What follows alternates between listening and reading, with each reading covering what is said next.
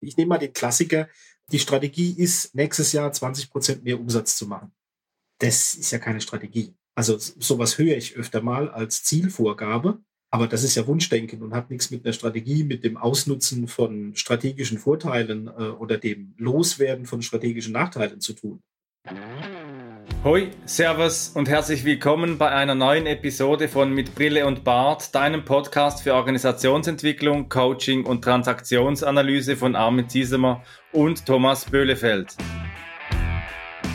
Hier erhältst du Impulse dazu, wie du Beziehung auf Augenhöhe gestaltest, deine Reflexionsfähigkeit förderst und einen bewussten Umgang mit Sprache lernst. Mein Name ist Armin Ziesemer und ich wünsche dir viel Inspiration bei dieser Episode. Sei dabei und komm mit.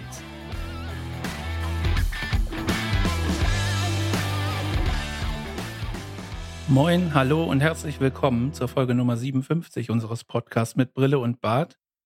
Heute mit dem Titel Strategisches Alignment trotz Autonomie hier und jetzt. Aus dem Film Star Trek Treffen der Generation gibt es ein äh, Zitat, Dort sagt James T. Kirk, ich nehme an, die Chancen sind schlecht und die Situation ist aussichtslos. Das beschreibt aus meiner Sicht ziemlich treffend die Situation in manchen Unternehmen, wenn es darum geht, äh, Strategien umzusetzen, die jetzt für die nächsten Jahre irgendwie aufgelegt worden sind. Und es kommt zu erheblichen Energieverlusten äh, durch das Festhalten an den Strategien. Also es wird alles getan, um Strategien in die Wirklichkeit umzusetzen, auch wenn es vielleicht gar nicht mehr so richtig sinnvoll ist. Äh, ein sehr spannendes Thema, was wir heute wieder zu dritt besprechen. Wir haben einen Gast hier. Äh, und es wird vielleicht auch noch spannend zu sein, was Star Trek dazu irgendwie beitragen kann, was wir davon lernen können. Da bin ich total gespannt drauf, äh, weil es nicht so richtig mein Lieblingsfilm ist, aber ich werde mich trotzdem daran beteiligen. Und neben mir natürlich auch, wie immer, der Armin. Hallo Armin. Ja, hallo Thomas zu äh, unserer 57. Folge mit Dennis Wagner. Das war ja eine lebendige Vorbereitung. Die hat uns ja sogar dazu geführt, dass wir uns noch den Film von 1994 angeschaut haben, Star Trek Generations. Und äh, da diese Dialoge von Captain Kirk und äh, von Picard, die begegnen sich ja in diesem Film lustigerweise. Die machen ja so einen Zeitsprung drin. Und äh, irgendwann am Anfang äh, sagt dann mal auch Kirk so, Risiko gehört zum Spiel, wenn Sie auf diesem Stuhl sitzen wollen. Das sagt er zu diesem jungen Nachwuchskapitän als alt erfahrener Stratege im Weltenraum geprüft. Und äh, das hat ja auch etwas mit strategischer Arbeit zu tun. Damals in den 90er Jahren noch das Verständnis von langfristiger Strategiearbeit. Und heute schaut es ja ein bisschen anders aus und vielleicht, vielleicht auch nicht, vielleicht Tempo, vielleicht äh, eher weniger Tempo. Und hier, Dennis, begrüße ich auch dich in unserer Runde.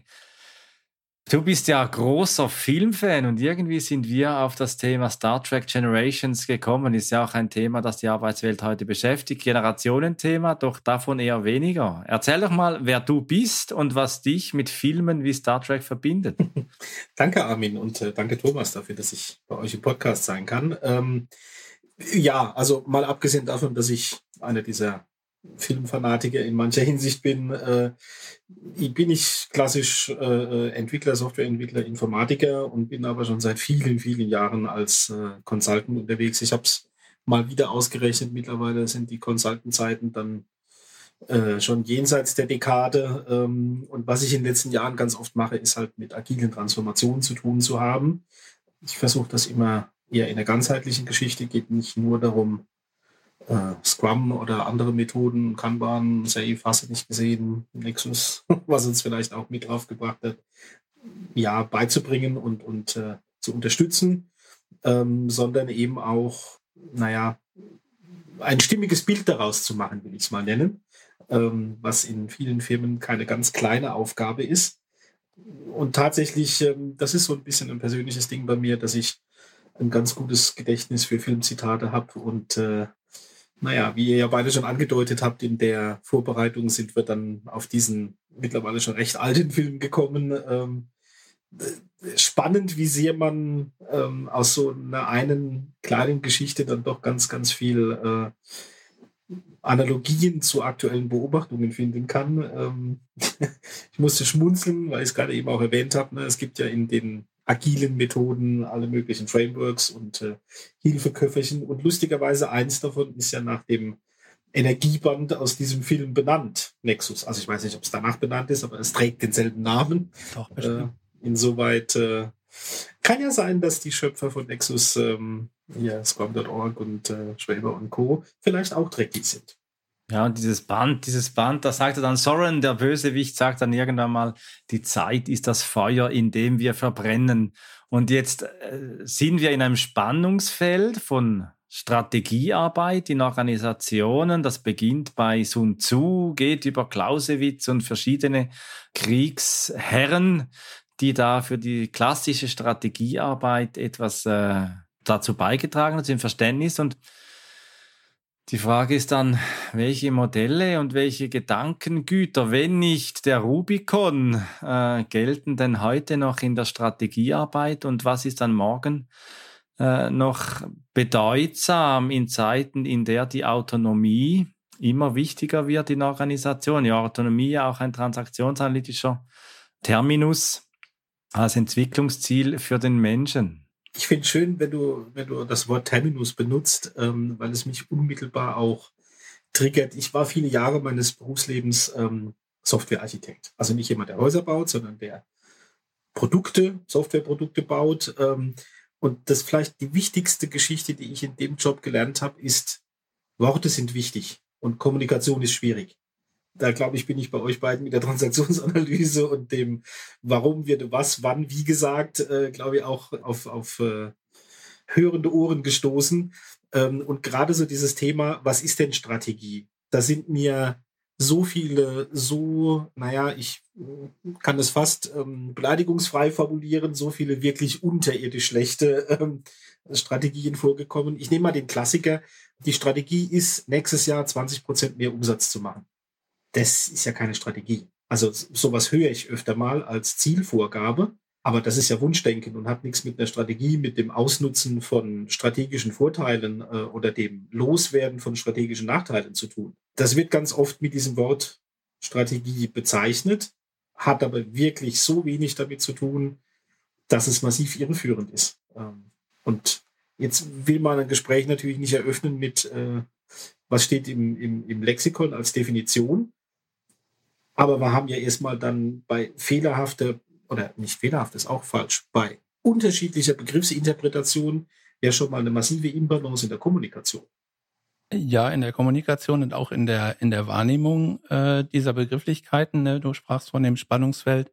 Ich habe in der Einleitung von Energieverlusten gesprochen. Also dieser gefühlte Widerspruch zwischen Strategie, egal jetzt mal, ob das gleiche Verständnis davon da ist, was es eigentlich bedeutet. Ich habe irgendwas Langfristigeres vor. Im Gegensatz zu dieser Autonomie, die ja vielfach auch dazu verwendet wird, zu behaupten, es geht hier um Anarchie und jeder kann tun und lassen, was er will und jede kann tun und lassen, was, es, äh, was sie will. Und dieses Spannungsfeld aufzuheben, das ist ja eine Riesenaufgabe. So. Und ähm, vielleicht passt hier auch die Geschichte hin, wie wir sozusagen in den Kontakt eigentlich reingekommen sind. Dennis, du hast auf Twitter mal irgendwann Anfang Mai äh, die Frage zur Diskussion gestellt, äh, warum neigen Menschen eigentlich dazu, äh, Menschen zu korrigieren, obwohl das Sprachliche bereits verstanden ist? Und ich habe das so für mich so mal überlegt, ja, das ist eine gute Frage, kann man gut darüber diskutieren. Es gibt aus meiner Sicht zwei Haupt äh, Perspektiven darauf. Die eine ist, wenn ich das aus einer Situation heraus mache, um den Klugscheißer zu spielen und äh, herauszustellen, dass ich irgendwas viel besser kann als andere, dann ist es sicher nicht so hilfreich. So, wenn, wenn ich aber nach irgendwelchen Dingen gefragt werde oder ich, sogar im Vorfeld darum gebeten worden bin, erzähl mir doch mal, wie es geht, dann ist das eine gute Sache und eine wünschenswerte Unterstützung. Und wenn wir, Dennis, du machst das ja auch als Berater oder als Coach oder so in Unternehmen reingehen, dann ist es ja schon immer schwierig zu gucken, wie kriegen wir es jetzt hin, dass wir eine gemeinsame Sicht auf die Dinge kriegen. Und wie kriegen wir es aufgelöst, dass das Verständnis da ist, dass Strategie und Autonomie nicht zwingend ein Gegensatz sind. Das ist eine, eine richtig schwierige Aufgabe, oder? Wie siehst du das? Absolut. Das ist vielleicht sogar die schwierigste Aufgabe, die die mir momentan in diesem Kontext bekannt ist. Also viele digitale Transformationen oder agile Transformationen oder wie auch immer man die, die großen Vorhaben gerade bei Großkonzernen bezeichnen will, ähm, drehen sich in erster Näherung mal darum, andere Methoden reinzubringen und irgendwelche Frameworks zu machen und 50 Schlagworte äh, äh, abzuhaken, irgendwelche Checklisten und, und äh, äh, Surveys auszufüllen und zu sagen, wir haben da jetzt, äh, wir, wir haben jetzt in jedem Team einen Scrum Master, dann wird alles gut. Also mal abgesehen davon, dass ich drei Tage lang drüber reden könnte, wie wertvoll oder hilfreich oder manchmal auch nicht ein Scrum Master in einem Team zu haben sein kann, glaube ich, wissen wir alle, dass die Welt viel zu komplex ist, als dass wir sagen können, wenn wir jetzt in jedem Team einen solchen haben, dann wird schon alles gut. Oder einer solche. Das so einfach kann es nicht sein. Und ähm, das Verständnis ja auch im Gespräch zu erzeugen, warum denn ein Werkzeug an irgendeiner Stelle hilfreich ist und an einer anderen vielleicht nicht, das ist wirklich die große Herausforderung. Und ähm, naja, äh, Armin, du kannst, äh, kannst da, glaube ich. Ja, ein, ein, weiteres Spannungsfeld, das wir noch äh, bei unserer heutigen Folge haben, ist, die, die Dimension von Strategie und hier und jetzt. Also wenn ich zurückschaue, wo ich noch äh, strategisch normatives Management auch unterrichtet habe, selbst in einer Aufsichtsratsrolle war, und das finde ich dann eben schön mit, mit, mit diesem Film auch Star Trek Generations, wo sich Kirk und Picard begegnen, 80, 80 Jahre Unterschied. Und äh, irgendwie hat sich dann doch noch nicht so viel geändert. Also die, die Herangehensweisen zur Problemlösungen sind dann immer noch dieselben. Und dann frage ich mich dann schon, das habe ich ja eingangs auch gesagt, welche Modelle, welche Denkhaltungen zählen denn heute noch in der Strategie? Ich meine, die Welt hat sich fundamental geändert. Die Möglichkeiten, die technischen Möglichkeiten haben sich auch fundamental geändert. Die Kommunikationsmittel, Internet haben sich fundamental geändert. Und dennoch habe ich manchmal das Gefühl, werden immer noch, ich sage jetzt mal, auf Modelle aus den 60er Jahren, um auf die jungen, Jüngeren einmal noch zurückzugehen, dann auch angeschaut oder hin, hinzugezogen. Also nehmen wir mal irgendwie die Five Forces beispielsweise als, äh, als, als Instrument oder Nutzwertanalysen, äh, als, als, als SWOT-Analysen, als, als Instrumente. Und dann frage ich mir schon, taugen die denn heute noch? Das ist eine ziemlich, äh, ziemlich gute Frage tatsächlich. Ähm, ich glaube, sie taugen so lange, wie die Menschen und die Organisationen daran äh, glauben oder, oder nichts anderes kennen, an das sie glauben können und an äh, dem sie vertrauen. So, ne? Wir hatten äh, uns ja auch darüber unterhalten, äh, wie das so mit neuen Systemen, mit Systemen ist, die auf neue Begebenheiten stoßen. Da war das Beispiel der Film Jagd auf Roter Oktober, wo dieser Mensch vor dem vor dem Apparat da sitzt äh, und äh, guckt, äh, was das so nah so zeigt. Da werden irgendwelche Geräusche gehört und äh, da wird dann als Ergebnis angezeigt seismische Anomalie.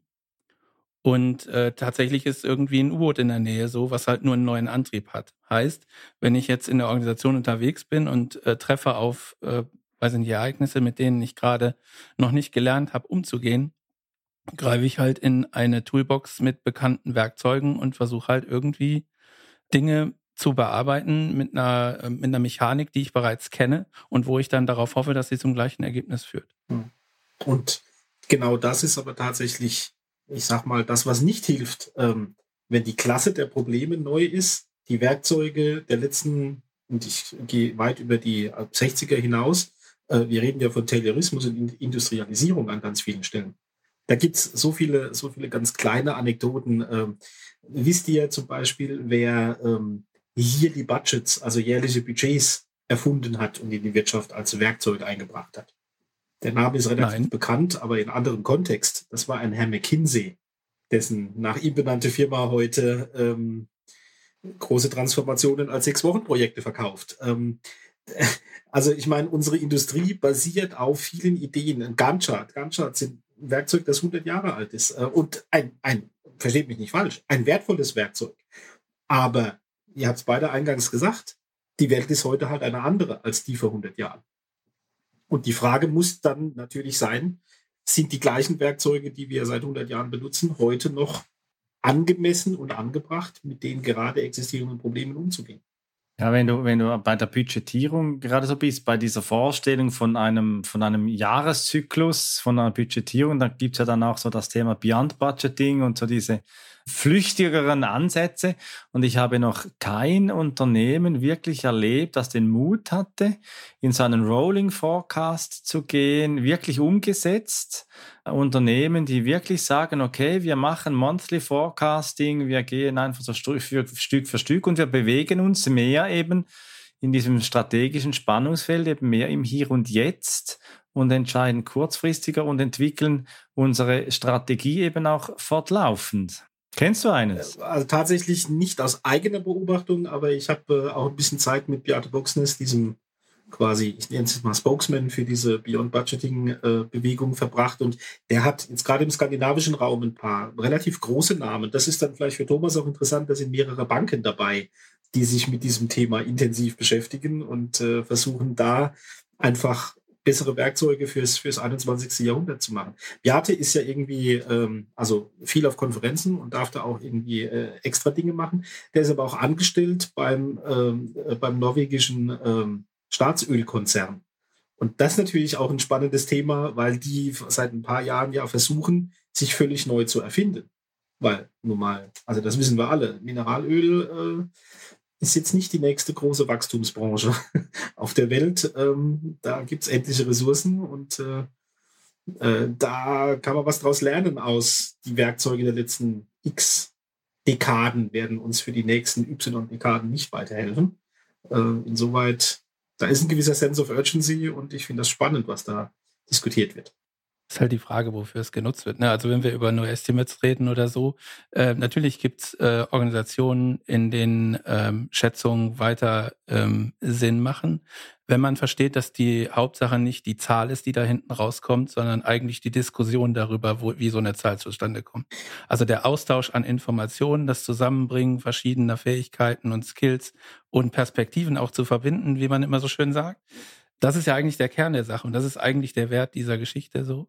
Und wenn ich dann nicht die Kapazitäten in irgendeine Form bringe, so, sondern einfach überlege, was sind die wichtigen Themen und welchen beschäftigen wir uns zu, zuerst, das wäre wär halt so, ne? Also Manager Arbeit und nicht Menschen ist das äh, Schlagwort an der Ecke. Das ist so, so dieser ganze, ja, wie soll ich sagen, diese, dieser Umbruch, der gerade stattgefunden hat, aber eben noch nicht äh, alle Unternehmen erreicht hat. So ja. äh, Energieverlust ist da wieder das Thema, was was ich so sehe. Ne, das war ja auch in dem in dem Star Trek Film, wenn der diesen Nexus umlenkt, um selber wieder in in dieses Energieband reinzukommen, dann muss er ja irgendwelche Sonnen zerstören, damit der Kurs geändert wird. Also wie viel Energie muss man aufbringen, um äh, das so hinzukriegen, wie man ger gerne möchte und übertragen auf Organisationen. Und das habe ich selber in meinem Arbeitsleben halt auch miterlebt, wie viel Aufwand betrieben wird im Sinne von, wir müssen das tracken, wir müssen das kontrollieren, äh, wir müssen äh, Change Request äh, aufsetzen und so weiter wie viel Energie, wie viel Kapazität in der Organisation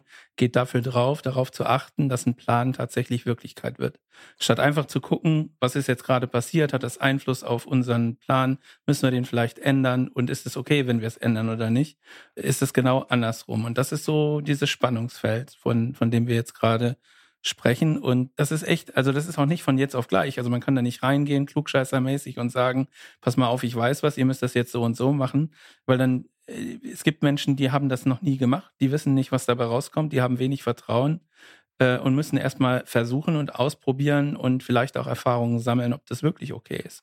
Und dieser Prozess dauert halt so, ne? Und wenn du sagst, hier, die verkaufen irgendwie sechs Wochen, nee, sechs Monate. Nee, sechs Wochen. Wie, viel, wie lange dauert so eine Transformation? Bei McKinsey dauert eine Transformation halt genau sechs Wochen. McKinsey-Berater sind wirklich gut. Also das kann man keinem von den Menschen wirklich absprechen. Aber halt auch sehr teuer. Weswegen tatsächlich es eher sechs Wochen sind. Ja, gut, also dann ist das Budget für die halt nach sechs Wochen weg, aber das, das heißt ja nicht, dass die Transition ja. fertig ist. So, ne? Und das, das, das ist ein tatsächlicher Prozess, der noch stattfinden muss, weil Autonomie und das ist ja auch ein Thema, was wir uns für heute vorgenommen haben, halt ein wünschenswerter Zustand ist, dass Menschen selber entscheiden können und im ihrem äh, Bezugsrahmen auch frei sind, Dinge zu tun und zu entscheiden. Das ist schon wichtig. So und wenn ich aber ständig Horden von Menschen habe, die denen auf die Finger gucken und sagen, nein, das darfst du nicht machen, das gefährdet den Plan, dann äh, ist halt irgendwann auch, äh, sag ich mal, die Energie da komplett weg. Planung ist wertvoll. So der Plan ist sinnlos. Und wenn ich mit so einem Zitat an Menschen rangehe, die natürlich jahrelang sehr gewohnt waren, sehr viel, wie du es gesagt hast, Energie, Zeit und auch Geld damit natürlich zu investieren in das Herstellen eines Plans, dann fühlt sich das nicht gut und nicht natürlich an. Und es ist auch nicht so, dass Planen falsch ist. Du hast eben No Estimates erwähnt. Das ist auch eines meiner absoluten Lieblingsthemen. No Estimates heißt nicht, nicht schätzen. Es heißt halt, anders mit Schätzen umzugehen, anders äh, äh, äh insbesondere mit Schätzwerten umzugehen.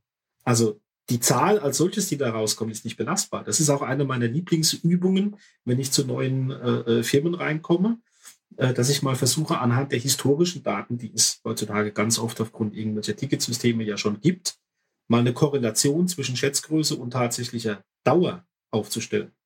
Und das ist auch so eine Challenge. Ähm, da kann ich dann ganz oft Leute auch versuchen mitzunehmen und zu überzeugen, das ist ja dann nicht meine Behauptung, dass Schätzen an der Stelle nicht, nicht wertschöpfend und nicht hilfreich ist.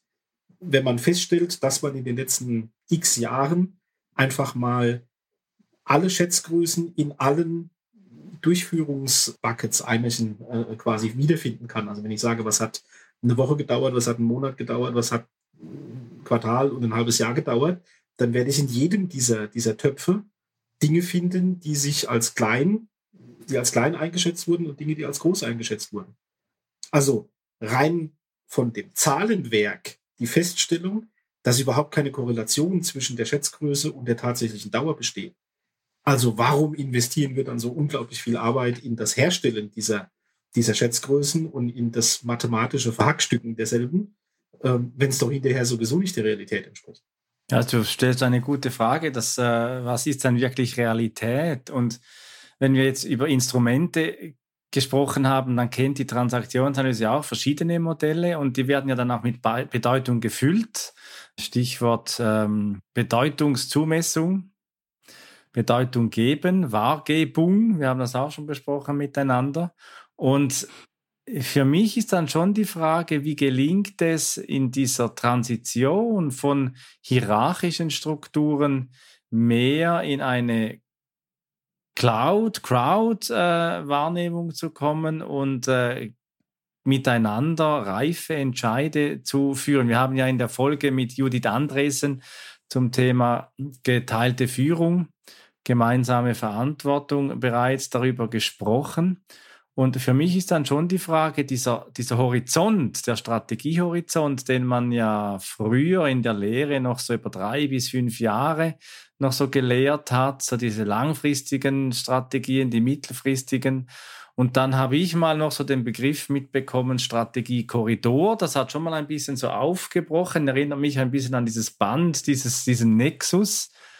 Heute spricht man ja auch gerne dann von diesen emergenten Strategien, die einfach auch so zufallen, also wo ich äh, Dinge, die mir auf dem Weg begegnen, als wirtschaftliche oder ökonomische Opportunitäten einfach auch nutzen lerne und dann eben auch das verlasse, was eigentlich als äh, Strategieplan auch angesehen wurde. Das hat ja so ein bisschen die Idee des Pilzsammlers, der die Idee hat, er geht jetzt Pilze sammeln und, und findet dann irgendwo den einen oder den anderen Pilz und plötzlich findet er einen Goldklumpen. Soll er ihn dann liegen lassen, weil es kein Pilz ist? Aber das ist tatsächlich Realität in ganz vielen Firmen.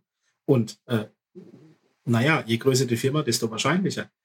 Der Lackmustest, den ich an der Stelle gerne durchführe, ähm, wenn ich gerade mit, mit Senior Management, Vorständen, gerade von einem Großkonzern, Begründung, warum tun wir das denn? Und die Frage, ähm, die ich an der Stelle gerne stelle, äh, lieber Vorstand XY, liebe Vorständin XY, bist du denn zufrieden mit deiner Fähigkeit, auf die Strategie deines Unternehmens gerade einzugehen? Und die Antwort ist ehrlich gesagt immer nein. Das ist der Schmerz, der dazu führt, dass Transformationen XY durchgeführt werden oder dass ganz viel Geld auch investiert wird in den Versuch, Firmen umzubauen und neue Methoden auf die Menschen aufzuoktroyieren, die gar nicht danach gefragt haben, was auch nicht zwingend die beste Voraussetzung dafür ist. Einfach weil man genau das nicht machen kann, weil man eben nicht, danke für das Bild, Armin, mal schnell vom Pilzesammeln zum, zum, zum Goldsammeln umschwenken kann. Ja, warum? Wir haben nicht das nötige Werkzeug dafür dabei und außerdem ist unser Plan, äh, äh ne, unser Budget ein ganz anderes. Und der Prozess, mit dem wir äh, so eine neue Initiative einfach mal äh, aufsetzen können, der kostet uns die nächsten drei, vier Monate allein Vorbereitung, bevor wir den ersten Strich getan haben. dass in der Zwischenzeit der Rest der Pilzesammler den Wald von den besagten Goldnuggets äh, gereinigt haben wird, ist dann halt das Problem, mit dem wir heute zu tun haben. Also die Fähigkeit, schnell auf veränderte Situationen zu reagieren, das ist etwas, das wir brauchen in einer Welt. Ne? Ihr kennt alle äh, dieses, äh, die heute so oft benutzte und teilweise missbrauchte Abkürzung VUCA, aber da kann man sich jetzt äh, äh, mit Buzzword-Bingo, äh, naja, äh, das Ganze schönreden. Aber es ist ja nun mal so, dass die Informationsgeschwindigkeit gestiegen ist und dass da Auswertungen schneller und leichter möglich sind und dass wir auf Dinge kommen. Naja, man kann sich nicht mehr so sehr auf der Größe ausruhen. Ich, mir fällt in dem Zusammenhang eines meiner absoluten Lieblingszitate von, von Edward Stemming ein, der gesagt hat, dass Wandel ja gar nicht notwendig ist, aber das mit dem Überleben ist halt nicht vorauszusetzen. Ja, Gutes Zitat.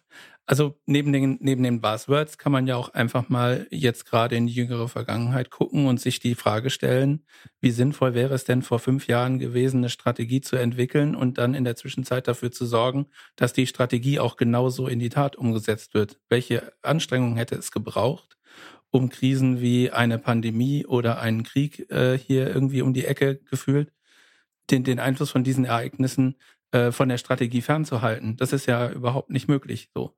Und die Wahrscheinlichkeit ist ja schon, sag ich mal, relativ groß, dass, dass äh, Ereignisse, die strategierelevant sind, öfter äh, auftreten, häufiger auftreten und auch immer Einfluss haben auf das, was eine Firma äh, oder was ein Unternehmen halt entscheiden muss. Und das ist für mich der, der große Wechsel, dass ich nicht mehr Energie darauf bringe, Strategie umzusetzen, sondern dass ich die Energie dafür nutze, die Menschen zu befähigen, Entscheidungen auch auf einer ganz anderen Ebene zu treffen, also die Entscheidungsfindung zu verändern und auch immer wieder drauf zu gucken, ist uns, ist unsere Strategie oder das, was wir uns jetzt vorgenommen haben, von mir aus für drei Jahre oder so, ist ja egal, also der Zeitraum ist wurscht. Wichtig wäre halt in der Zwischenzeit immer mal wieder dagegen zu klopfen und zu sagen, ist das, was jetzt gerade in der Welt passiert, relevant für uns und müssen wir was anpassen? Absolut. Und auf der anderen Seite braucht das ja auch entsprechend neue Kompetenzen in der strategischen Arbeit. Also wenn wir davon ausgehen, dass sich der strategische Zyklus verkürzt, ist im Extremfall auf das Hier und Jetzt, dass ich unmittelbar agieren muss und äh, die Strategie eben emergent im Moment gestalte, dann braucht es ja eben zwei Faktoren. Das eine haben wir besprochen, dass jeder tut, was er will und dass dann die Herausforderung ist, die strategische, wie schaffe ich es, in meiner Organisation ein Alignment äh, hinzubringen. Wie schaffe ich das, ein, ein Alignment zu entwickeln, ein Alignment in meiner Organisation zu schaffen und auf der anderen Seite eben auch Bewegungsspielraum auch zu lassen, den Einzelnen oder in Teams und das irgendwo in einem kohärenten System dann auch zusammenzuführen. Und da, Dennis, da gibt es ja ein Modell. Ja, das Ein weiteres der Buzzwords der Stunde an der Stelle OKR. Eines der mächtigsten Werkzeuge, das ich kenne und eines der am schlechtesten benutzten, das ich kenne. Etwas, das leider in der, meiner äh, Arbeitswelt der agilen äh, Methoden für relativ viele Dinge gilt. Aber ich gebe ein konkretes Beispiel, um es deutlicher zu machen. Ähm, OKR ist ein Werkzeug, um Alignment herzustellen. Für mich genau das, und zwar nicht mehr und nicht weniger. Insbesondere kein Planungswerkzeug. Also wir brechen die Unternehmensstrategie runter in erzielbare Objectives, die wir wiederum in irgendwelche Key Results, anhand derer wir feststellen, ob wir so ein Objective auch erreicht haben oder erreichen können, äh, ähm, weiter runterbrechen und müssen das auch durch die Hierarchie hindurch einmal durchführen und das Ganze wieder im, im Bottom-up dann mit den Inhalten füllen und mit den Zahlen und den Metriken und den Messbarkeiten versehen. Die Schwierigkeit ist nur, ist das denn jetzt wirklich ein Breakdown im Sinne von überlegen wir, was wir tun sollten, um das Ziel zu erreichen? Oder ist es nicht äh, leider relativ oft ein, naja, wir versuchen uns Argumente zu überlegen, wie die Dinge, die wir sowieso vorhaben, innerhalb dieses Rahmenwerkes äh, mit verargumentiert werden können. Äh, mir begegnen da so Stilblüten wie, ähm, naja, wir müssen irgendwie die Verkaufszahlen verbessern. Okay, wie gesagt, da kann man auch drüber streiten, ob das ein eine Strategie ist oder nicht oder ein Ziel ist, aber als Ziel kann man das auf jeden Fall definieren. Und ähm, dann sagt halt die Trainingsabteilung, wir haben vier neue Trainings äh, äh erfunden und aufgesetzt. Und die äh, Fachabteilung sagt, ja, wir haben 80 Prozent unserer Leute durch die vier neuen Trainings geschickt. Und dann muss man sich die Frage stellen, wenn jetzt jeder das Training gehabt hat, hat das was am Verhalten geändert. Und wenn das nichts am Verhalten geändert hat, haben wir dann das Ziel erreicht. Und passen die Trainings zu dem Ziel. Ne? Also diese beschäftigt halten ist leicht. Die Leute wirklich ähm, auch mit so einem, egal ob das jetzt OKR oder irgendein anderes Zielsetzungsframework, wie Management bei Objectives oder hast du nicht gesehen, schnell mal was aufgeschrieben und die Leute daran gemessen und ihnen schlimmstenfalls auch noch das Gehalt davon abhängig gemacht zu haben, dass sie irgendwelche arbiträre und vor einer gewissen Zeit festgelegten Ziele erreicht haben, ist leicht. Aber leider auch genau eines dieser alten Werkzeuge aus, aus den Jahrzehnten der Vergangenheit der Wirtschaft, die eventuell auf den heutigen Stand einfach nicht mehr reichen. Ähm, ich, ich glaube, dass OKR eigentlich ähm, das Potenzial hat, da zu funktionieren. Nur an der Umsetzung hapert es leider ganz oft. Ja, das ist bei äh, vielen Werkzeugen so, ne? Die sind immer nur so gut wie die Menschen, die sie benutzen. Das ist so ein häufig benutztes Zitat von mir auch.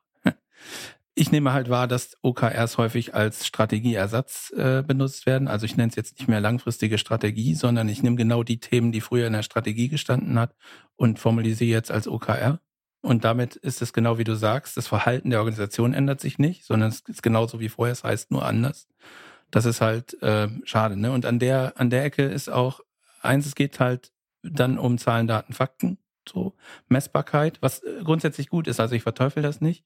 Äh, ich halte das für total wichtig, auch um darauf zu gucken, war das denn jetzt okay, was wir gemacht haben, müssen wir an irgendeiner Stelle schrauben, müssen wir uns verbessern und so weiter. Dafür ist Zahlen messen, äh, Zählen, Messen, Wiegen halt unheimlich wichtig. Ähm, aber was ist mit solchen, weiß ich nicht, Bauchentscheidungen, also Emotionen und Ideen verfolgen und so. Das hat an der Stelle im Unternehmen wenig, wenig Platz. Äh, ist aber für mich ein, ein wahnsinniger Input für eine Unternehmenssteuerung im Sinne von, wo soll die Reise eigentlich hingehen? Und da muss man einfach, glaube ich, auch noch wieder äh, arbeiten, dass solche Dinge auch zugelassen werden. Also im Sinne von, wir, wir machen mal ein Experiment und äh, nehmen auch in Kauf, dass das Geld vielleicht in Sand gesetzt ist, aber vielleicht entwickelt sich daraus auch eine gute Möglichkeit, und wir gehen den Weg weiter. Und diesen Mut zu haben als Organisation halte ich für total wichtig. 100 Prozent. Wenn alles, was wir uns vornehmen, immer nur gelingt, waren wir offensichtlich nicht besonders mutig. Ja, absolut. Und jemand, finde ich ganz schön gesagt, Dennis, und jemand, der sich ja mit diesem Thema Alignment und Autonomie auch noch beschäftigt hat, war oder ist Henrik Knieberg. Und Henrik Knieberg, der hat ja bei Spotify so eine Vier-Felder-Matrix aufgezeichnet. Vier-Felder-Matrizen sind ja auch ein vielfältig beliebtes Instrument in der Betriebswirtschaftslehre. Aber das von Knieberg, finde ich wirklich, ist für diese neue Form der strategischen Steuerung im Hier und Jetzt eben ein wesentliches um zu überprüfen, wie ist unser Verhältnis äh, von Autonomie und Alignment. Also sind wir vielleicht unterwegs mit sehr viel Alignment und äh, wenig Autonomie, also wirklich äh, diese alte Form der direktiven Führung. Du hast zu tun, was ich dir sage. Oder auf der anderen Seite gibt es sehr viel Autonomie und wenig Alignment, wo wir eher eben äh, diese äh, Kohärenz nicht haben, wo jeder tut, was er will. Je Kami, sagt man in der Schweiz, ich weiß nicht, ob das auch in Deutschland so sagt, je Kami im Sinne von jeder kann mitmachen. Oder haben wir dann eben äh, ein gutes Verhältnis zwischen Alignment und Autonomie, wo wir äh, in, gut in Beziehung sind, wo wir uns abstimmen, wo eben auch gerade auch Teams zum Beispiel in Blaulichtorganisationen, äh, Polizei oder auch eben, wir kommen wieder ein bisschen zurück zum Thema äh, Star Trek Generations, eben auch gute Außenteams auf einem Planeten XY eben äh, auch ihr, ihre Überlebenswahrscheinlichkeit eben auch äh, steigern können, indem sie eben gut auf allen Ebenen, Thomas, das hat eben auch mit der Intuition, mit, mit den, die, die, wir hatten in der letzten Folge das Thema psychologische Sicherheit, äh, sich hier gut austauschen können, gut in Beziehung sind und eben auch eine zeitangepasste äh, Führungskultur gestalten können, die Alignment und Autonomie im jeweiligen Kontext, in der jeweiligen Zeit unmittelbar, möglichst unmittelbar eben auch abzustimmen, äh, versteht. Armin, ich bin, äh, Dennis, du bist bin unmittelbar wieder getriggert von dem, was du gesagt hast, Armin. Ähm, die Werkzeuge. Äh, wir haben, ich habe vorhin gesagt, äh, wir benutzen teilweise Werkzeuge aus irgendwie äh, äh Taylorismus, Industrialisierung 100 Jahre alt. Gehen wir noch mal 100 Jahre davor und äh, was so ein paar preußische Herren wie von Scharnhorst, von Moltke oder, oder äh, von Clausewitz ähm, so alles geschrieben haben, dann sind wir aber eigentlich wieder genau bei dem, was uns in der heutigen Zeit vielleicht helfen würde. Ähm, äh, Gerade weil wir diese Autonomie brauchen. Wir kennen alle dieses, ich sag mal, verballhornte Zitat, dass äh, kein Plan den ersten Feindkontakt überlebt. So funktioniert nun mal die Welt. Also man kann sich alles überlegen, aber wir wissen sehr genau, irgendwas passiert und dann war alle Überlegung hinfällig. Und reagieren zu können darauf, das, was ne, hier vielleicht als, äh, als Auftragstaktik ähm, mal bezeichnet wurde von den Militaristen, das ist das, was wir, was wir heute eigentlich formalisiert in vielen Unternehmen bräuchten, um auf diese Veränderungen, diese Marktchancen, diese der Pilzsammler findet eine, ein Goldnugget äh, einfach eingehen zu können. Und da ist natürlich die Frage, welche Prozesse habe ich, welche Formalien habe ich, wie gehe ich miteinander um, wie, wie kommuniziere ich, wie, wie organisiere ich, wie, wie läuft die Arbeit. Und äh, naja, da kann man jetzt ähm, 50 neue Werkzeuge einführen und alle Leute darin schulen, was ehrlich gesagt auch ein bisschen mein Geschäft ist. Ähm, aber ohne den Kontext, ohne das ganze Bild ist das halt leider nicht hilfreich. Also das Verständnis davon, wozu man das macht und wann ein Werkzeug vielleicht gerade hilfreich ist und wann man es eventuell mal einfach nicht nehmen sollte. Das ist das Schwierige, die Herausforderung. Und deswegen kann auch nicht jeder, der digitale Transformation gemacht hat und agil eingeführt hat und OKR rauf und runter gebetet hat, ähm, seine, seine Geschäftszahlen verdreifachen, weil so leicht ist es halt nicht. Ja. Thomas, zwischen Star Trek Generations und äh, Hunt for Red October. Du auf deiner Suche heute bei unserem Austausch mit Dennis Wagner in der Folge 57 von Mit Brille und Bart. Was nimmst du mit aus unserem heutigen Gespräch? Ich habe die Liebe zur Star Trek immer noch nicht gefunden, ehrlich gesagt. Ich weiß, dass mir das, das viel okay. Kritik einrocken wird, wenn ich das so sage. Mag aber daran liegen, dass ich einen Film irgendwie aus so einer Reihe rausgepickt habe. Äh, ich nehme auf jeden Fall mit, dass wir eine neue Abkürzung in die deutsche Sprache aufnehmen. Jekami, jeder kann mitmachen. Die kannte ich nicht. Also kann sein, dass sie irgendwo in Deutschland gebraucht wird, äh, in, in meinem Umfeld nicht. Nee, wesentlicher Aspekt ist halt die, die Flexibilität. Also wie kriege ich es hin, äh, als Organisation auf Einflüsse flexibler zu reagieren und wie nehme ich dabei die Leute mit und wie beteiligt die Leute eigentlich? Das ist so die Kernaussage, die ich mitgenommen habe. Wie geht's dir, Armin?